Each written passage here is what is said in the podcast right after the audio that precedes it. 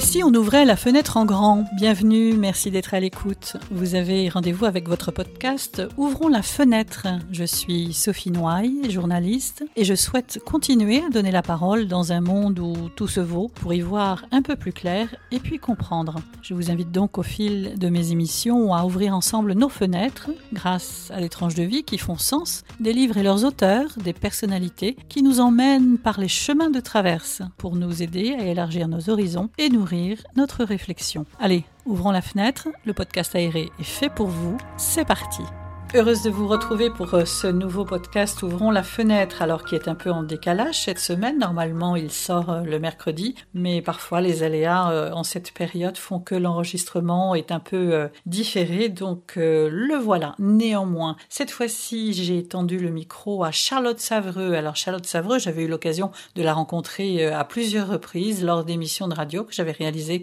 avec elle. Charlotte Savreux est journaliste, présentatrice.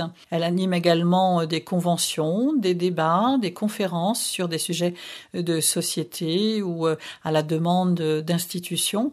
Et Charlotte, c'est d'abord une passionnée de la vie et une passionnée des autres. Et à cet égard, elle a écrit un livre qui s'intitule L'année du déclic et si c'était le vôtre? Alors l'année du déclic, c'est euh, 50 personnalités qui ont été interviewées par Charlotte, qui ont révélé euh, leur parcours, alors leur parcours d'échec, de réussite, leur parcours de vie qui à un moment donné a pris un virage à 360 degrés parce qu'il y a eu ce déclic, ce déclic qui est venu euh, de l'intérieur et parfois de l'extérieur, d'une rencontre, d'un événement dans leur vie qui a fait que, eh bien, les choses ont changé et ils ont révélé euh, leur talent. Alors cette année du déclic, et si c'était la nôtre? On va essayer justement d'en savoir un petit peu plus avec Charlotte. Charlotte qui nous répète euh, inlassablement que ne pas expérimenter nos ressources, c'est habiter dans une hutte alors qu'on possède tout un palais. Bonjour Charlotte. Bonjour Sophie, bonjour à tous. Bienvenue. Merci. Ça fait plaisir. Mais oui, c'est plein de jolis souvenirs déjà partagés ensemble radiophoniques. Oui, radiophonique. C'est vrai qu'il y a beaucoup de choses qui passent par la voix finalement. Oui, puis je pense que ce qui passe par la voix, il y a beaucoup d'intention, il y a une forme de vérité, de sincérité. On est davantage dans ce que l'on dit que dans ce que l'on paraît, puisqu'on est au, au cœur de ce qu'est la radio, c'est-à-dire de l'écoute, de la parole, mais aussi surtout de l'écoute. Alors, est-ce que Charlotte, en ce moment, euh, vit cette année comme une année du déclic? Bah, Je pense qu'on la vit tous de manière collective, parce qu'évidemment, cette année 2020 nous a tellement euh, interpellés qu'elle nous a forcément bousculés à des niveaux différents, euh, euh, sur des sujets aussi divergents. Mais je pense que c'est une année qui nous a fait réfléchir. C'est-à-dire que quand la vie nous propose de nous arrêter, comme ça a été le cas à ces circonstances extérieures, on a peut-être notre liberté de circulation a été limitée, mais notre liberté de réflexion a pu aussi s'exprimer puisque voilà, on nous a d'une certaine manière arrêtés dans notre élan.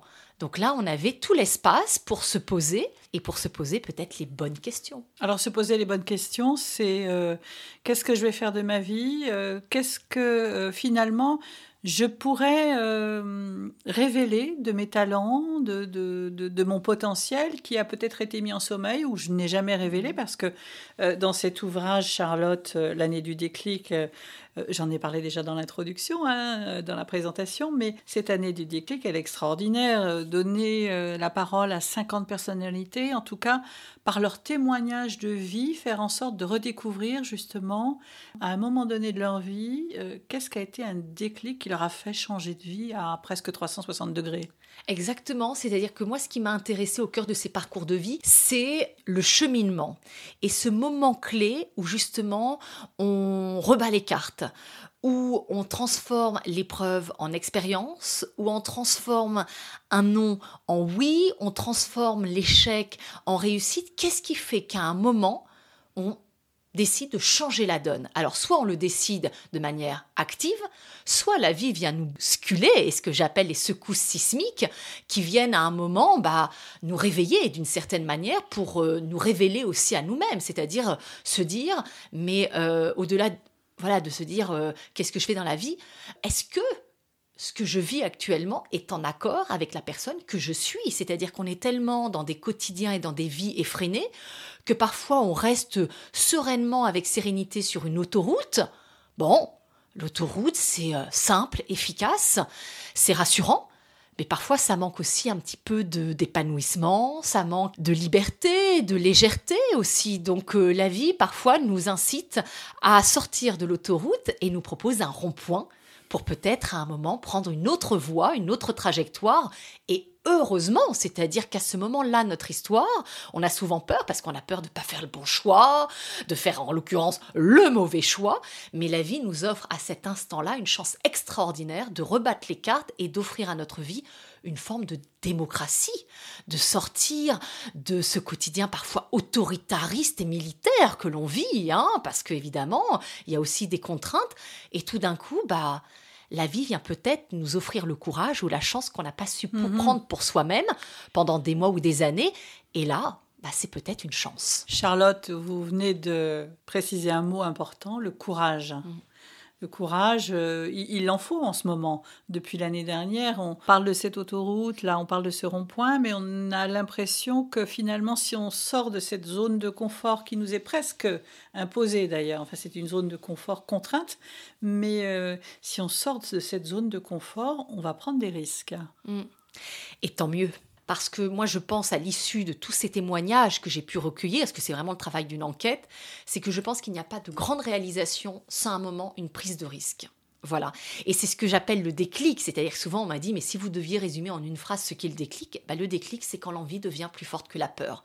Et le déclic, il faut savoir qu'on aimerait tellement que ça vienne des circonstances extérieures, le téléphone qui sonne, la proposition, la rencontre. Sauf que je me suis mais vraiment aperçu que le premier pas, dépend exclusivement de nous. Nous sommes toujours premier acteur, premier instigateur de ce pas, de ce déclic. Alors ce qui est formidable, c'est que quand on fait un pas dans la vie, la vie en fait dix pour nous. C'est-à-dire qu'une fois qu'on a eu ce courage, comme vous le disiez Sophie, de faire ce premier pas, la vie va aussi nous accompagner au cœur de cet ouvrage et elle va aussi bah, nous proposer des synchronicités, des opportunités et il nous appartiendra là de les voir, d'en être conscient et surtout de les accueillir. Moi j'aime beaucoup cette citation de Coluche qui disait à ceux qui disent ne pas avoir de chance, demandez-leur le nombre de fois où la chance est passée pour rien. Donc le courage, oui, et je dirais que au cœur de, de cette époque que nous vivons tous collectivement sans exception, je crois aussi, c'est qu'il faut se reconnecter. Alors moi, je ne suis pas une grande adepte de l'espérance, qui parfois nous place dans une forme de dépendance et d'assistance. Moi, je suis davantage dans la confiance qui dépend de soi-même, confiance en soi, confiance absolue en la vie. Voilà, confiance que les choses vont repartir et que même rester dans une forme de vitalité, parce qu'avec ou sans nous, la vie continue autant que ce soit de toute façon, avec nous. De toute façon, confiance et puis euh, audace, confiance dans ses ressources propres, mm. dans ses ressources intérieures, ces ressources que l'on ne soupçonne pas forcément, euh, qu'il faut aller euh, rechercher, qu'il il faut aller puiser justement dans, dans, ces ressources, les faire rejaillir. Et parfois même, on reste sur des acquis, sur des postulats, sur des croyances limitantes. Et parfois, la vie, elle va vraiment venir, comme je dis, nous convoquer. Voilà, c'est vraiment, c'est notre heure. La vie s'occupe de nous pour le meilleur à venir, mais dans l'instantanéité, comme c'est pas ce que nous, ce que nous avions prévu dans le scénario de ce que l'ego et le mental fabriquent. On ne peut jamais rien prévoir de toute façon, Charlotte. Oui, mais on est en résistance de ce fait, qu'on se dit, mais c'est pas du tout le scénario que j'avais prévu. Ah, mais la vie nous propose autre chose à ce moment-là. Donc ça veut dire que il va falloir aussi, à un moment, être dans l'accueil de ce que la vie nous propose pour pouvoir aussi en extraire le meilleur. Et je dis que parfois, voilà, c'est au cœur du désert qu'on va aller puiser en nous le geyser. J'aime beaucoup cette citation d'Albert Camus qui dit c'est au cœur de l'hiver, et on y est, hein, puisqu'au moment où on se parle, on est au mois de janvier, c'est au cœur de l'hiver que j'ai découvert que j'avais en moi un invincible été. C'est parfois dans les moments les plus délicats de notre existence que là on est tellement bousculé qu'on va aller à la découverte de ressources que l'on a en nous et qui nous paraissaient jusqu'alors inconnues, en tout cas qui étaient pour nous insoupçonnées. C'est même terrible à dire, c'est que c'est dans ces moments-là qu'on va déployer une puissance et que l'on va aller à, la rencontre de notre pleine puissance. C'est plus finalement euh, que de la survie, parce qu'on pourrait se dire dans cette période, on essaye de survivre. Mais non, mm. c'est faire jaillir la vie. Oui, c'est continuer à vivre envers et contre tout. Voilà. Et on en parlait avant de prendre l'antenne, même au cœur des entreprises, c'est continuer l'aventure, continuer à faire rencontrer les gens, à créer des connexions entre les gens, parce qu'on a besoin de ça. Donc c'est continuer envers et contre tout. Et je pense que ceux qui vont s'en sortir, c'est justement ceux qui vont, bah, ce que l'on travaille euh, voilà depuis des mois et des mois, c'est actionner le muscle de la réactivité, faire autrement mais différemment, mais continuer à faire, continuer à sortir envers et contre tout. Alors avec le masque, avec euh, voilà euh, les, les gestes barrières dont on nous parle activement, mais continuer à être au cœur de ce qu'est la vie et avec nous surtout. Avec nous et pas contre nous. Exactement, c'est toujours et même ce que la vie nous propose sert toujours notre trajectoire. C'est que ces personnes que j'ai interviewées, ces tremplins leur ont servi à rebondir plus fort et plus déterminé. C'est-à-dire que ce sont des personnalités soit qui étaient sur la voie de leur consécration, puis à un moment, bah, elles ont eu le grain de sable qui vient enrayer la mécanique, c'est une séparation, un licenciement, une, euh, maladie. Un, une maladie, un accident de la vie quotidienne, et comment elles ont réussi à rebattre les cartes? À changer la donne. Euh, ça peut être au contraire des personnes qui euh, n'avaient pas les cartes favorables au départ et qui ont réussi aussi à transformer leur vie, parce qu'il y a ce que l'on est et ce que l'on décide de devenir. Et ce que l'on décide de devenir dépend exclusivement de nos pensées, puis aussi de ce que l'on met en accent. Moi, je suis une, une activiste, voilà, euh, en tout cas engagée. Voilà, j'aime pas du tout le militantisme. Engagée à tous les niveaux. Hein, voilà, je n'aime pas le militantisme, mais, j'aime les gens engagés mhm. et je crois à l'opti-réalisme. Je crois qu'il n'y a pas des gens plus chanceux que d'autres. Les gens prétendument plus chanceux le sont uniquement parce qu'ils prennent plus d'initiatives. Ce que Machiavel appelait euh, la bonne fortune. C'est-à-dire, c'est en se mettant en action qu'on va créer du rythme et en se mettant dans un rythme, on va créer les opportunités. J'aime bien cette phrase, euh, Charlotte, euh, que, que, vous citez souvent, ne pas expérimenter ses ressources, c'est habiter dans une hutte alors qu'on possède tout un palais. Mais exactement, c'est vraiment, c'est ce que je dis, si je devais extraire de toutes ces rencontres, de tous ces témoignages, trois enseignements, du livre, euh, je dirais le premier, mais vraiment et que je porte avec conviction, c'est que rien n'est figé ni limité, que les seules limites sont celles que l'on se donne, parce que la vie a ce talent extraordinaire d'être réajustable. Le deuxième, comme vous le disiez, Sophie, c'est qu'on a tous un potentiel extraordinaire et que parfois on se limite, on se dit non, je ne suis pas capable de, je ne mérite pas de parce qu'il y a un conditionnement familial, il y a une forme de fidélité parfois aussi à sa propre, famille, on se dit mais pourquoi Une loyauté. Une loyauté, exactement Mal placée, Sophie, parfois. exactement. Se dire mais pourquoi moi je m'autoriserais à réussir là où mes propres parents n'ont pas réussi? Mais justement, on se le doit non seulement à soi-même, on se le doit aussi à notre propre lignée familiale. Nous ne sommes pas des clones de nos ancêtres, nous sommes porteurs d'un héritage familial, émotionnel, mais que euh, euh, finalement notre fidélité à la famille euh, a ses limites, celle de notre propre réalisation personnelle. Et enfin, le troisième enseignement, c'est que nous sommes tous à l'école de la vie sans exception, que la vie est une aventure pour tous, avec un grand A pour tous. Et c'est pour ça que je me suis intéressée au parcours de personnalité, parce qu'on imagine toujours que c'est plus facile pour les autres. On se dit, ah bah oui, mais pour elle, pour lui.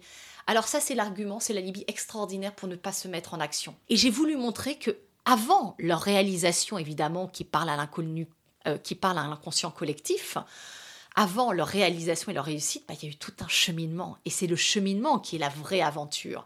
Et c'est en ça que, voilà, j'ai élu d'ailleurs le mental fournisseur officiel d'alibi parce que bah voilà, on se trouve des alibis pour ne pas aller décrocher notre victoire alors que la vie nous attend. Elle n'attend que nous, mais il nous appartient de faire ce premier pas. Voilà. On a tous cette aptitude au changement, Charlotte? Alors je vais vous dire, je pense que c'est un muscle.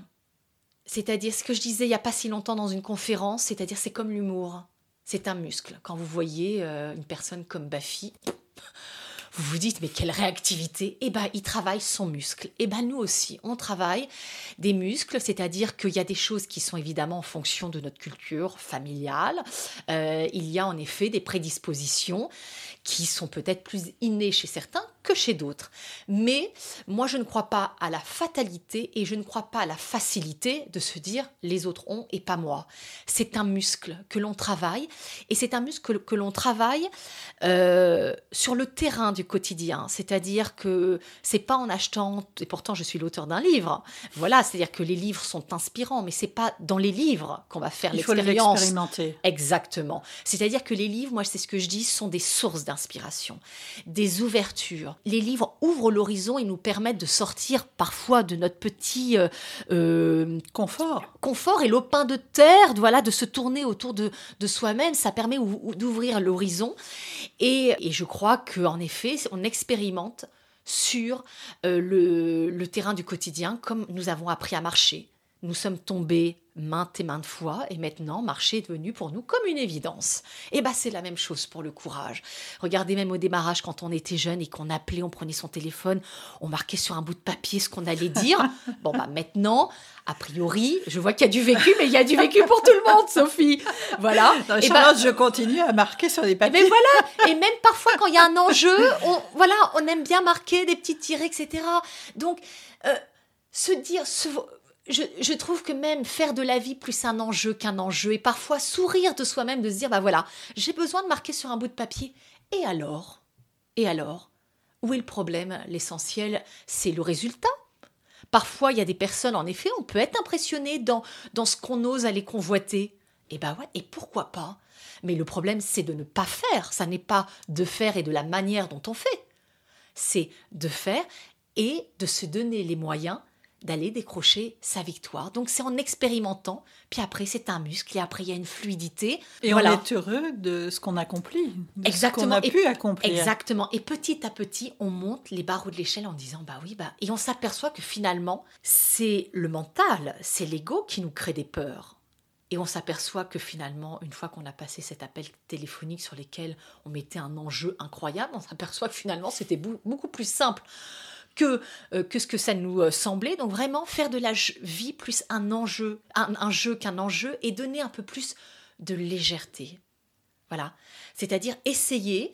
La vie est un laboratoire. On est là pour essayer. Ça marche. Ça marche. Ça marche pas ça n'est pas grave. La vie nous attend sur d'autres terrains, autre chose, à un autre moment, différemment. Il faut accepter de faire le pas de côté, de, prendre la, mm. bifurcation. Mais voilà, exactement. Ne pas renoncer. Euh, dans le livre, j'ai interviewé Thierry Marx qui euh, reprend souvent cette image que je vais partager avec vous parce que je trouve qu'elle est magnifique, celle de la libellule. C'est-à-dire que Thierry Marx est un grand euh, comment, amateur d'arts martiaux et un jour, bah, Beaucoup de personnes s'étaient interrogées du fait qu'un grand maître en art martial ait choisi comme armoirie un animal qui est la libellule, alors qu'on s'attendait plutôt au dragon, au lion, au guépard, que sais-je. La puissance incarnée. Exactement. Et on s'est dit, mais pourquoi la libellule? Parce que la libellule, elle paraît frêle, elle paraît fragile. Et en fin de compte, on s'est aperçu que la libellule, face à l'obstacle, ne renonce jamais parce qu'elle ne recule jamais. Elle change d'axe cognitif, c'est-à-dire qu'elle passe de gauche à droite, de haut en bas, mais elle contourne l'obstacle, elle continue le chemin. C'est-à-dire qu'elle accepte le fait que le scénario qu'elle avait imaginé ne soit pas forcément celui de la réalité et de ce que la vie nous propose.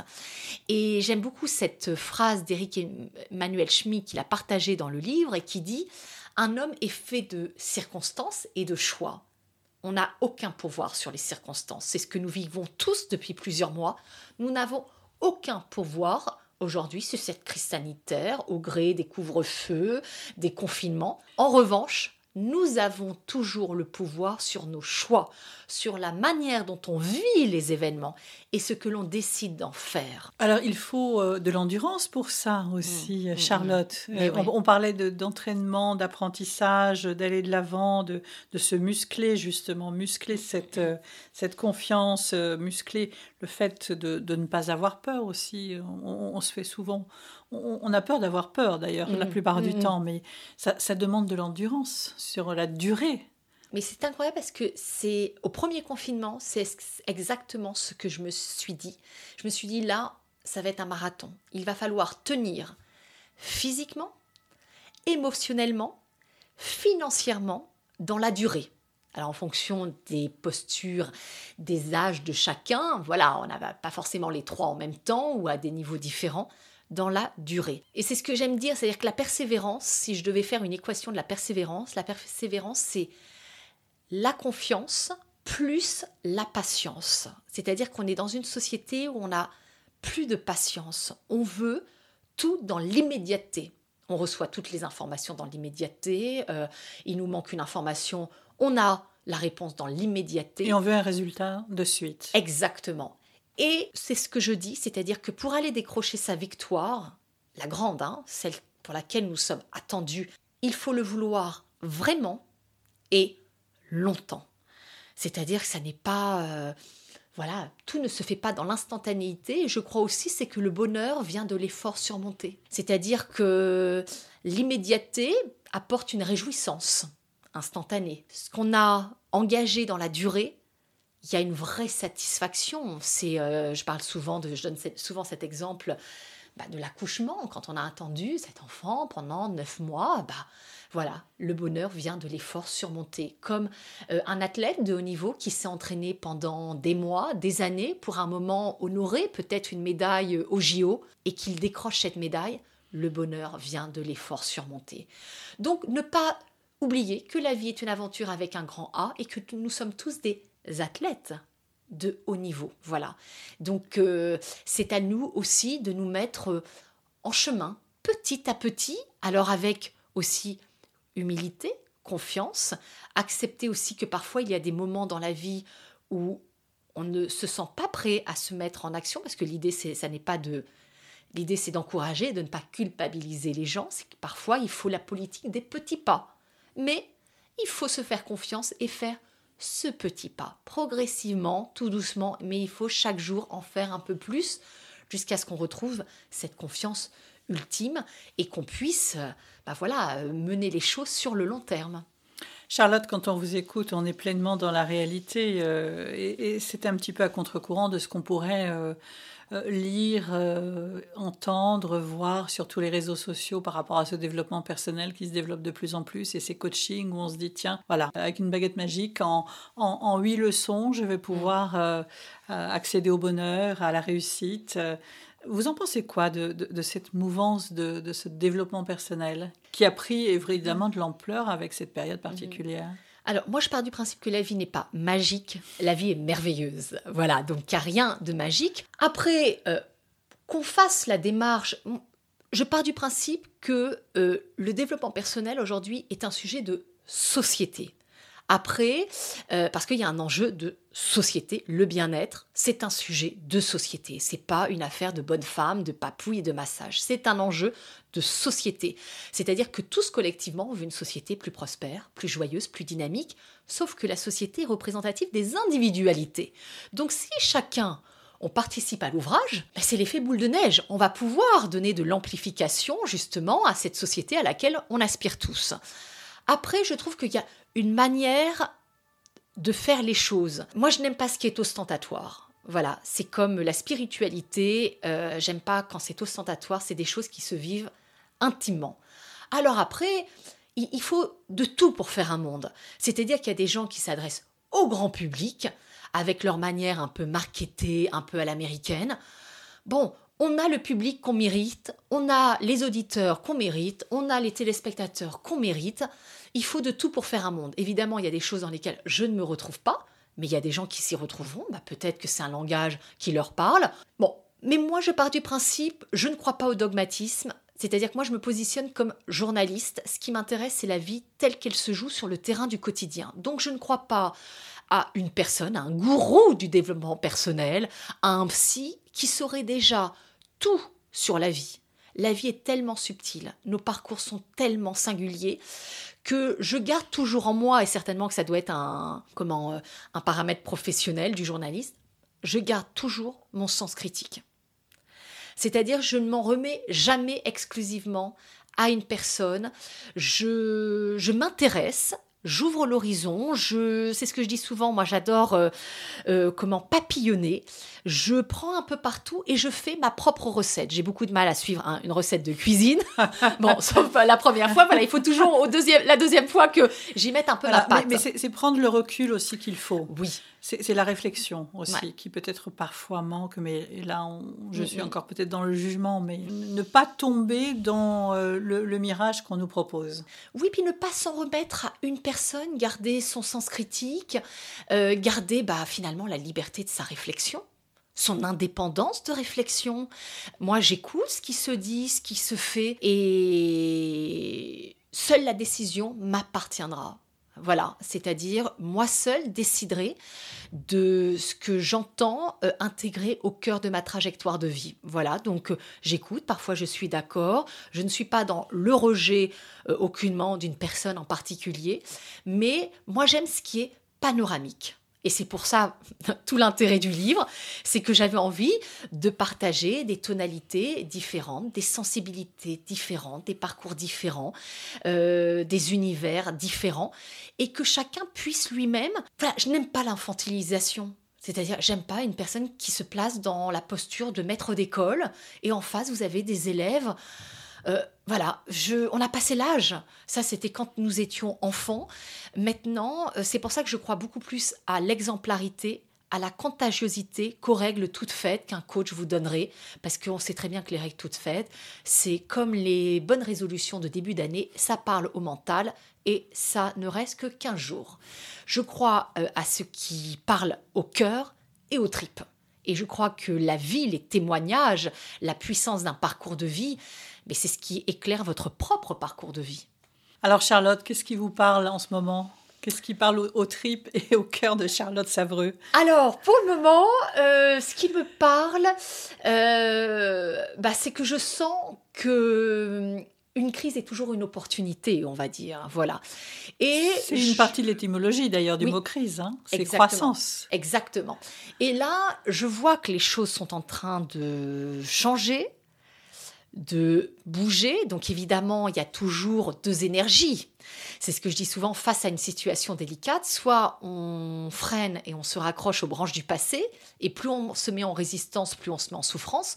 Soit on balaye dans le sens du courant de la vie. C'est une lutte permanente. Voilà. Exactement. Mais c'est une lutte quand on reste en résistance. Donc là, il y a encore deux mouvements, sans deux, deux énergies, ceux qui sont en résistance, ceux qui veulent aller de l'avant. Je dois dire que actuellement, je suis plus dans l'observation de ce qui est en train de se, de se mettre en place. Voilà. Euh, on sait très bien qu'en ce moment, euh, c'est pas en ce moment. Mais je sens que ce qui est en train de se mettre en place va favoriser les, les enjeux créatifs qui vont faire la différence dans l'avenir. Voilà. Donc, euh, je trouve que cette période est particulièrement intéressante humainement psychologiquement, voilà, de voir euh, euh, les gens qui sont davantage dans la dynamique de la peur, ceux qui s'en remettent au pouvoir, voilà. Oui, on peut s'en remettre, mais on peut aussi garder un peu de sens critique, un peu de recul, un peu de sérénité face à la situation. Donc je trouve que on vit, ça serait terrible à dire, on vit une époque un peu formidable.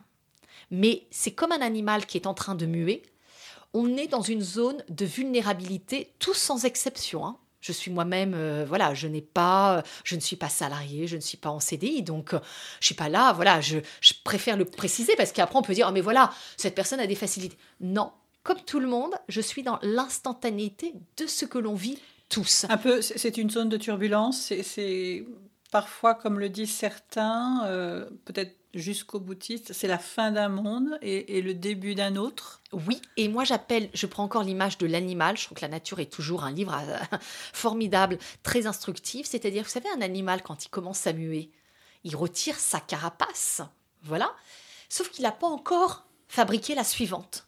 Donc, dans ce moment de transition, on est dans une zone de turbulence, moi que j'appelle de vulnérabilité. C'est-à-dire que la situation que nous vivons nous place tous dans une phase de vulnérabilité, puisqu'on ne sait pas ce que l'avenir nous réserve, c'est-à-dire combien de temps ça va durer, est-ce que les gens disent euh, aujourd'hui en temps info, euh, on parle pas, la question n'est pas de savoir s'il va y avoir confinement, mais quand? Bon, donc là, on est un peu dans l'inconnu, donc on est un peu en train de raser les murs en Alors- se disant, bon voilà, qu'est-ce qui va nous arriver? Charlotte, comment accueillir cette, euh, cette vulnérabilité, cette fragilité euh, temporaire? Eh bien, je, je trouve que la fragilité, c'est aussi une très belle posture. Euh, la fragilité n'est pas euh, une faiblesse, c'est-à-dire qu'elle va venir aussi euh, nous permettre d'exprimer autre chose de nous-mêmes. C'est-à-dire que en se plaçant toujours, d'ailleurs dans une forme de fébrilité, je trouve que ça vient nous connecter finalement à notre propre puissance. Comme l'ombre vient aussi nous connecter à notre propre lumière. C'est-à-dire que parfois, il faut, comme je disais tout à l'heure, être confronté à l'obscurité pour s'apercevoir à quel point il peut y avoir une lueur et faire prévaloir. C'est-à-dire, c'est les voilà, on est dans un monde de dualité, nuit, jour. Tout est dualité, noir, blanc. Euh, Il n'y a pas de lumière sans obscurité. Exactement. Donc il y a un moment où c'est peut-être dans ces moments-là les plus... C'est ce que disent aussi, c'est ce que j'ai perçu au travers de tous ces témoignages, c'est dans les moments les plus délicats de notre vie que là, la vie nous appelle à exprimer notre talent. C'est-à-dire que quand tout va bien, bon bah allez, euh, là c'est vitesse de croisière. Mais c'est à ce moment-là que la vie nous appelle tous. Et là, nous appelle tous collectivement. Donc c'est à nous d'exprimer le meilleur et le plus grand de nous-mêmes et le plus vrai de nous-mêmes. Et c'est dans ces périodes de vulnérabilité aussi qu'on est face à la vérité, de notre âme. On n'est pas dans ce que l'on démontre, dans ce que l'on a construit. On retire progressivement les masques et on est face à soi-même et on part à la rencontre de nous-mêmes pour exprimer. Et c'est ce que je dis souvent, voilà, quand on est au cœur de cette époque-là, c'est qu'on a tous une raison d'être. Voilà, pourquoi nous sommes tous collectivement reliés les uns aux autres, ensemble, à ce moment-là. C'est qu'on a tous notre raison d'être et qu'on a tous une pierre formidable à apporter à l'édifice. Sans exception, on a besoin de tout le monde. Il n'y a pas des gens moins bien, mieux. On a besoin de tout le monde. Alors 2021 va être l'année du déclic, une Ah nouvelle bah, fois. Mais oui, c'est ça. C'est-à-dire qu'en fin de compte, mais je crois que la vie est faite de déclics. Et Et heureusement. si c'était la vôtre, et si c'était la vôtre à tous ceux qui nous écoutent, Charlotte? Exactement, et le déclic, peu importe le levier, ça peut être euh, la soif de renouer avec une envie. Il y a des gens aussi qui ont été, qui sont salariés, qui ont été en chômage partiel et qui ont pu avoir peut-être le temps de faire émerger d'autres ressources d'elles-mêmes qu'elles vont peut-être vouloir exprimer dans la suite de leur aventure. Bon, voilà. Donc, euh, soit la volonté de renouer avec une envie, soit une conviction, soit l'insatisfaction. Moi, je dis oui à l'insatisfaction parce que c'est l'insatisfaction qui crée l'action. Quand il y a un moment, il y a une telle insatisfaction qu'on se dit il y a, une, il y a un instinct de survie, il y a une soif de vie Une pulsion même. de vie. Une pulsion de vie, exactement. Alors, ouvrir la fenêtre, Charlotte, c'est la question que je pose toujours à mes invités. Une fenêtre à ouvrir en particulier pour vous Moi, j'ouvre la fenêtre sur, euh, sur l'horizon, quoi. Parce que je trouve que, en étant, j'aime bien me rattacher à mes origines normandes, mais quand je suis venue à Paris, finalement, ce qui m'a manqué, c'est pas la nature, puisqu'on arrive à la retrouver à des endroits magnifiques dans Paris. C'est quoi l'horizon de la mer? L'horizon. L'horizon, peu importe la mer, l'horizon, se projeter, c'est voir loin, c'est un champ, que sais-je. Euh, quand on est dans le train et tout d'un coup, bah il y a une immensité. Et moi j'aime l'horizon parce que l'horizon, euh, ça ouvre le champ des possibles. Et même dans notre regard, parfois notre regard est limité par des immeubles, euh, illimité dans la vie. Et là, tout d'un coup, on se plonge et on s'aperçoit à ce moment-là à quel point la vie est plus forte que nous et que nous sommes finalement euh, peut-être à son service aussi pour euh, honorer notre trajectoire, mais aussi pour honorer la vie dans laquelle nous sommes, euh, l'humanité, voilà aussi que, que nous rejoignons. au dont on fait de- partie. Exactement, pleinement. exactement. Donc c'est vraiment, c'est montrer à quel point l'immensité, quoi, l'immensité des possibles. Donc moi c'est vraiment, c'est l'horizon, à perte de vue. Merci beaucoup, Charlotte. Merci Sophie. Merci beaucoup à mon invité. Pour en savoir plus, rendez-vous euh, sur le site du podcast ouvrons la fenêtre.fr. J'espère que ce nouvel épisode vous aura plu. J'attends vos commentaires et vos suggestions. N'hésitez pas, surtout, ça me permet euh, de progresser. Et puis ça me donne des idées aussi d'autres invités. Et puis d'autres aussi euh, viennent me trouver et se proposent. Donc voilà, le cercle s'élargit. Ouvrons la fenêtre, vous le savez, c'est un podcast indépendant qui a vraiment besoin de vous. Sans les auditeurs, ce podcast ne serait rien. Je vous invite donc à me laisser des étoiles euh, sur les plateformes d'écoute et notamment Apple Podcast. Alors vous êtes nombreux à me demander pourquoi euh, Apple Podcast parce que c'est la seule plateforme de podcast qui permet d'améliorer le référencement et donc que ce podcast soit mieux connu et remonte dans les résultats de recherche. Voilà, vous savez tout. Merci à tous. Vous pouvez aussi euh, contribuer financièrement via la cagnotte Tipeee en laissant euh, quelques pourboires sur les épisodes qui vous plaisent le plus. Alors merci vraiment de votre fidélité et de votre confiance. Et puis je vous dis rendez-vous la semaine prochaine et surtout en cette période, portez-vous bien.